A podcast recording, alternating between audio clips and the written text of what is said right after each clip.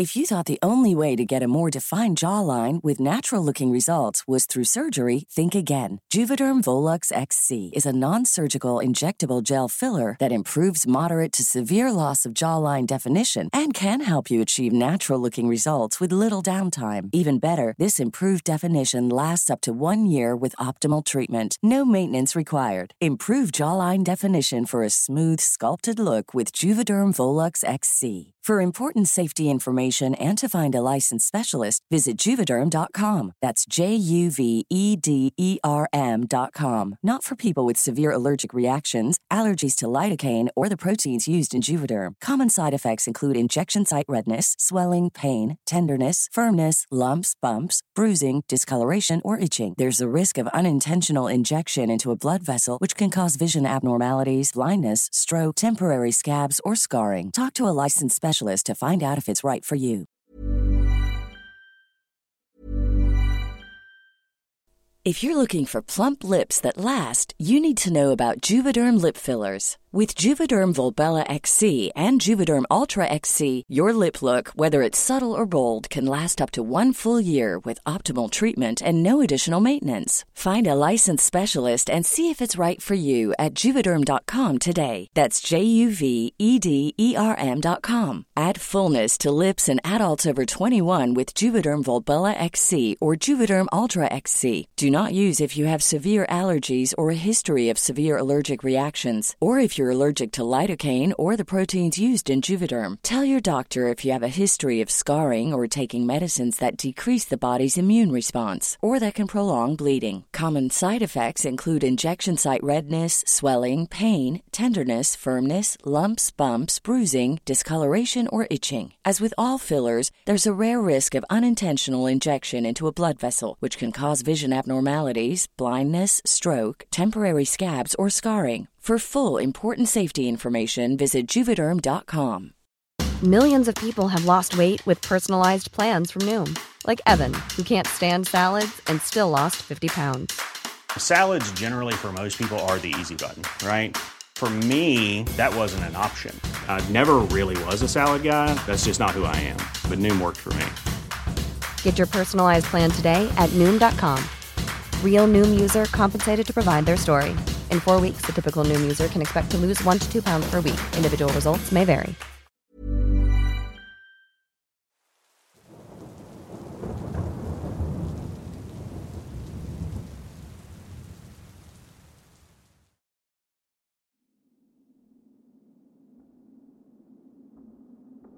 Hola, mi nombre es Quetzal, soy de México.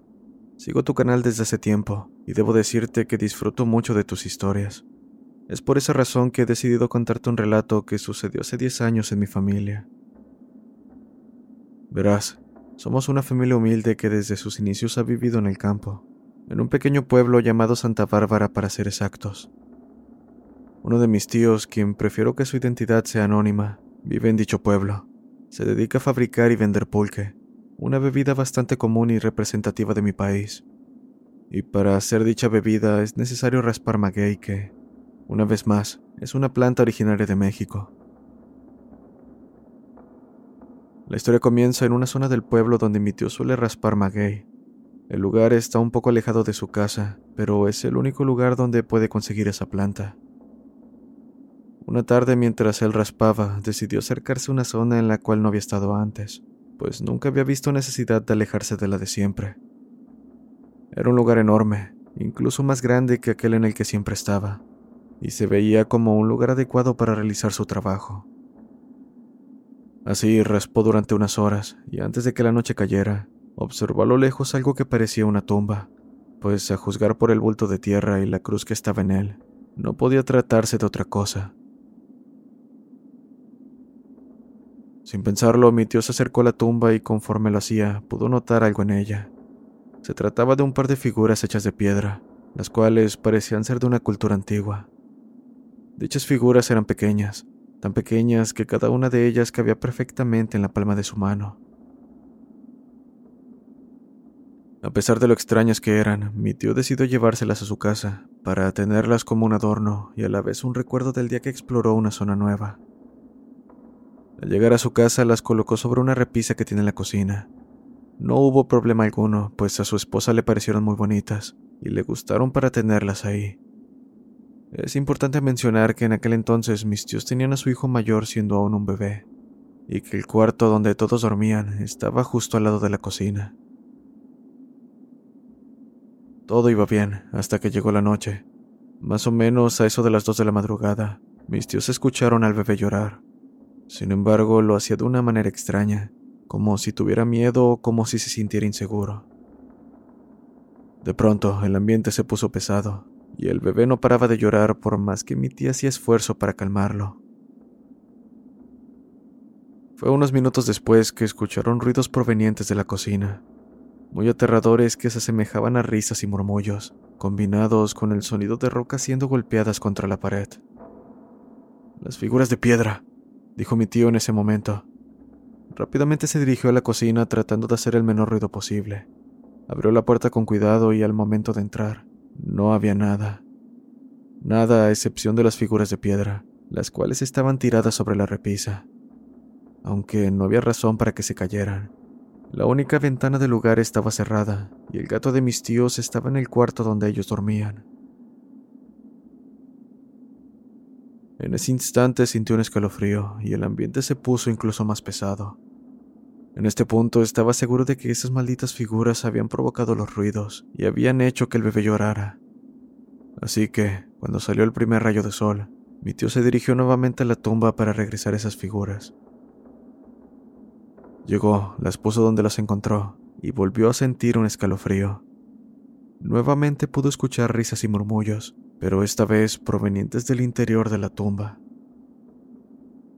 Se quedó paralizado por un instante, pero en cuanto reaccionó, corrió lo más rápido que pudo para alejarse de ese maldito lugar. Llegó cansado a su casa, pero sintió un alivio por haberse deshecho de esas cosas. Desde ese día nunca más se acercó a ese lugar. Aún sigue con el miedo de lo que sea que esas figuras provocaron. Es mejor no meterse con lo desconocido, y mucho menos con lo que tenga que ver con la muerte. Es mejor no interrumpir a la energía extraña que tienen las cosas de nuestros antepasados.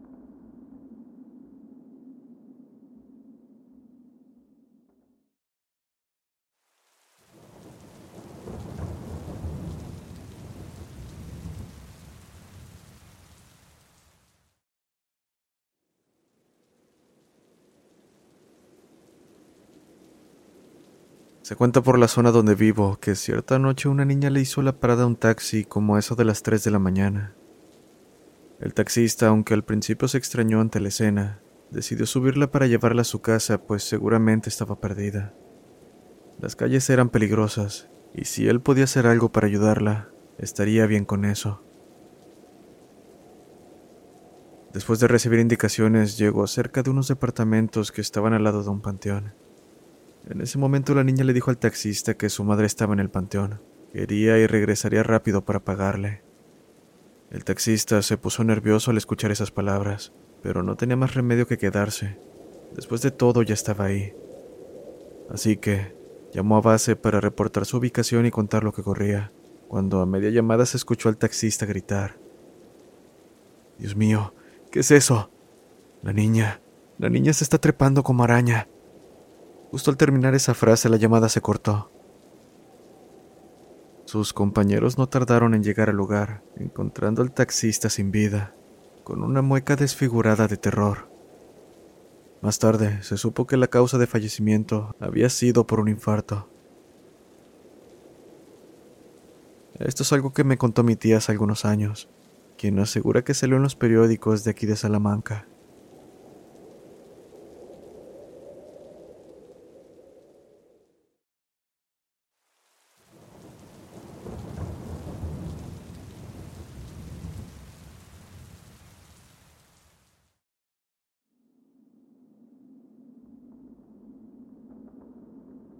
Buenas noches a todos. Esta historia no es mía, me la contó mi padre. Él cuenta que ocurrió durante una noche de hace aproximadamente nueve años, mientras trabajaba en seguridad privada. En aquella ocasión lo mandaron a resguardar una planta. Le tocaba cuidar junto con su compañero, con quien se turnaba horas para dormir. En una ocasión, mientras su compañero dormía en la parte trasera de la patrulla, se despertó repentinamente diciéndole a mi padre, Hey, ya calla esos niños. A lo cual mi padre le comentó con tono de burla que se volviera a dormir, pues era completamente normal que se levantara de la nada hablando solo. Pero se quedó helado al escuchar las risas de niños alrededor. Volteó hacia su compañero preguntándole de dónde provenían, pero nadie sabía decirlo. En ese momento voltearon al frente, viendo a un niño haciendo señas para que fueran con él. Por inercia, voltearon también por el retrovisor, divisando una multitud de niños jugando muy cerca de la patrulla. Muy espantados, encendieron la unidad y salieron a toda velocidad. Se quedaron en un hotel y al día siguiente volvieron y fueron a una casa que estaba al lado de la planta, preguntándole a los que vivían ahí si sabían algo al respecto. La señora, con tono normal como si estuviera acostumbrada a los sucesos, dijo, Ah, sí, es normal que esto pase. Les contó también que hace años había unos niños que siempre jugaban ahí, y un día un amigo de ellos llevó el arma de su padre y entre juegos les disparó a sus amigos, dejándolos malheridos. Desgraciadamente, en el momento que llegó la ambulancia, ya no tenían signos vitales. La historia no terminó ahí, pues el niño que llevó el arma, como una semana después de lo sucedido, murió en un accidente automovilístico. A raíz de lo ocurrido, es normal que como a las 12 de la noche, ladren los perros y se escuchen niños jugando.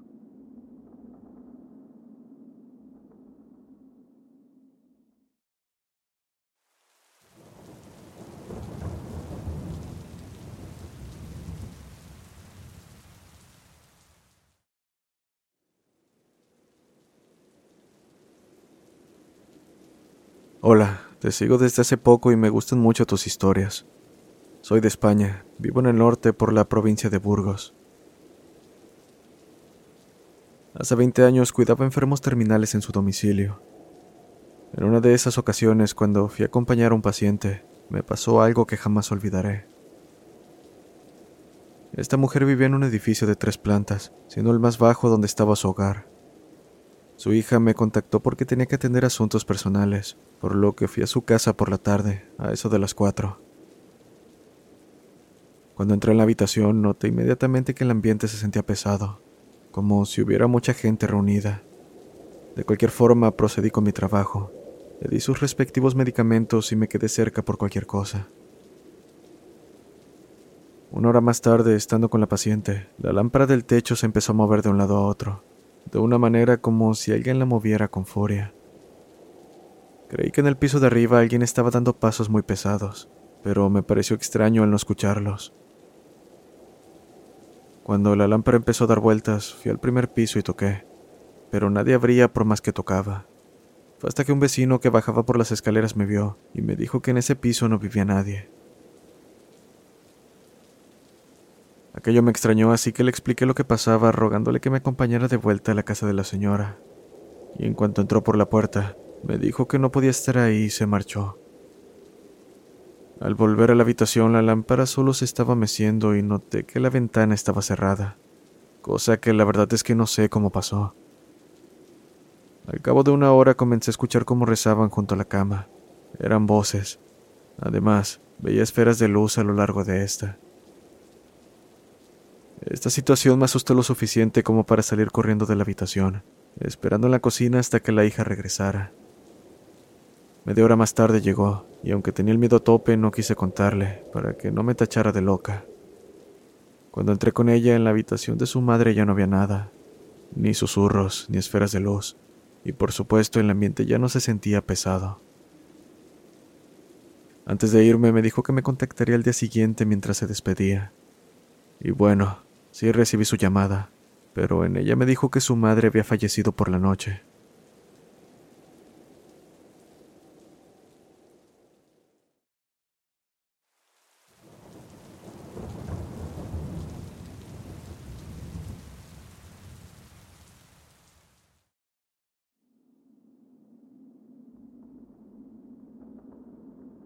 Buenas noches. Te escribo para contarte mi experiencia con lo paranormal que a día de hoy sigo viviendo. Actualmente tengo 14 años y todo empezó hace unos dos, o quizá más. Era de noche y mi familia y yo regresábamos de visitar una feria. Estábamos caminando hacia el auto cuando algo llamó mi atención. Era una mujer gritando a la nada a través de una reja. Lucía enojada y le tiraba piedras a la reja mientras seguía gritando cosas que no lograba entender. La escena me dejó perpleja y sin poder reaccionar. Tiempo después volvimos al mismo lugar nuevamente de noche, esta vez pasando cerca de aquella reja. Por lo sucedido anteriormente, la curiosidad me ganó, y al acercarme más, el ambiente se puso demasiado pesado.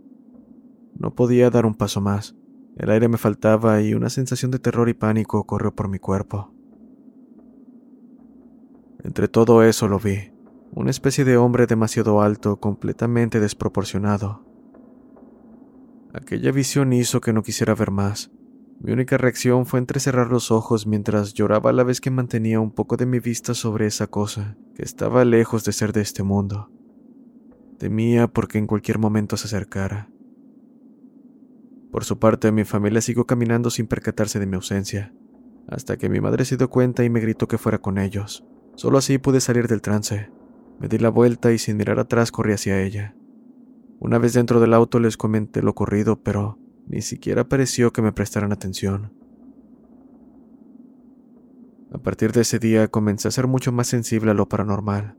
Comencé a ver cosas parecidas a humanos asomarse por las puertas, sombras esconderse detrás de los pilares, voces que me hablan cuando estoy absolutamente sola.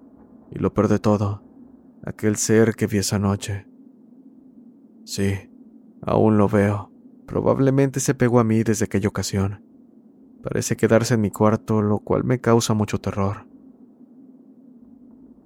Hubo un par de ocasiones en las que pude verlo a detalle, detrás de mi puerta, de pie.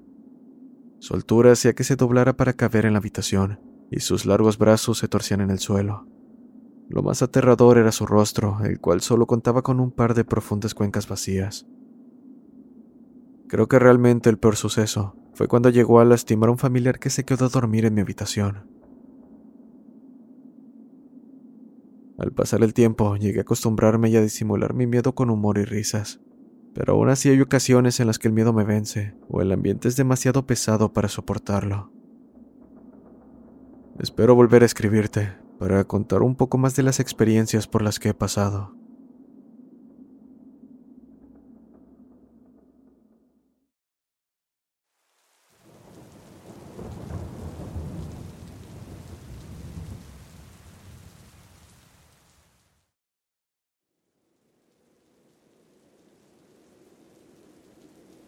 Buenas noches, mi nombre es Carla y esta es mi historia. Ocurrió hace tres años mientras viajábamos de Acapulco a Tijuana, Baja California. Iba en un autobús acompañada por mi pareja y mi niña que en aquel entonces tenía tres años. Ese día, miércoles, salimos como a las 10 de la noche rumbo a nuestro destino. La verdad es que todo el camino transcurrió tranquilo. Llegamos a Mazatlán y todo parecía marchar sin novedad. Al llegar a Sonora, en este punto, cansados por el viaje, hicimos un descanso para comprar algo de cenar antes de que la noche volviera a caer. Más tarde, el autobús continuó hacia nuestro destino. Recuerdo que íbamos platicando hasta que sin darnos cuenta el sueño nos terminó venciendo. Así que sería entre las 2 y las 3 de la mañana cuando me desperté. Fue debido a que entre sueños sentí como alguien del asiento delantero me echó la luz de su celular despertándome al momento. Me levanté bastante asustada, pues aquello me tomó por sorpresa. Aún así, amablemente le pregunté a la persona delante de mí si se le ofrecía algo, mas no recibí respuesta. Volví a preguntar, pero fue lo mismo, con la pequeña diferencia de que pude distinguir cómo la persona sin decir palabra me sonrió. Se dio la vuelta y se volvió a sentar. La manera en que lo hizo fue tan extraña que sentí un escalofrío recorrer mi cuerpo. Al final no pude resistir y desperté a mi pareja para contarle lo que había sucedido, quien solo trató de calmarme, pero en este punto yo solo le pedía que se fijara a quién estaba delante y le preguntara por qué había actuado tan extraño. Está bien, dijo mientras se inclinaba hacia adelante. Hubo un momento de silencio hasta que le pregunté qué sucedía, pero no recibí respuesta. Después de una larga pausa dijo, Aquí no hay nadie. Es difícil poner en palabras el miedo que sentí, pues claramente alguien me había despertado y vi a la persona sonreírme para volver a sentarse en aquel asiento vacío.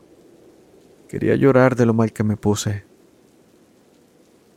Al final mi pareja me abrazó el resto de la noche y de alguna manera logré tranquilizarme. Gracias a Dios el resto del camino transcurrió sin más incidentes.